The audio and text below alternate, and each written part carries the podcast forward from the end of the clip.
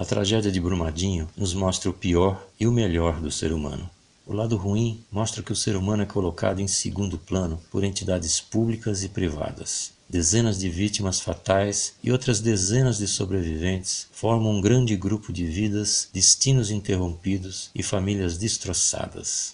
O sofrimento é visto por todos, mas só é sentido pelas vítimas.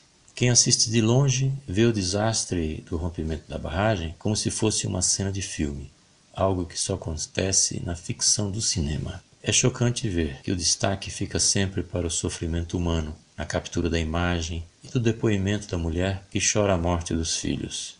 Não importa o sofrimento, o que importa é a imagem desse sofrimento para ser divulgada e consumida por aqueles que necessitam valorizar suas existências através da desgraça alheia.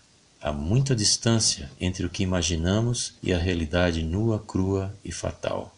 Coisas que acontecem longe de nós não nos afetam, mas deveriam afetar, porque ninguém está livre do descaso humano.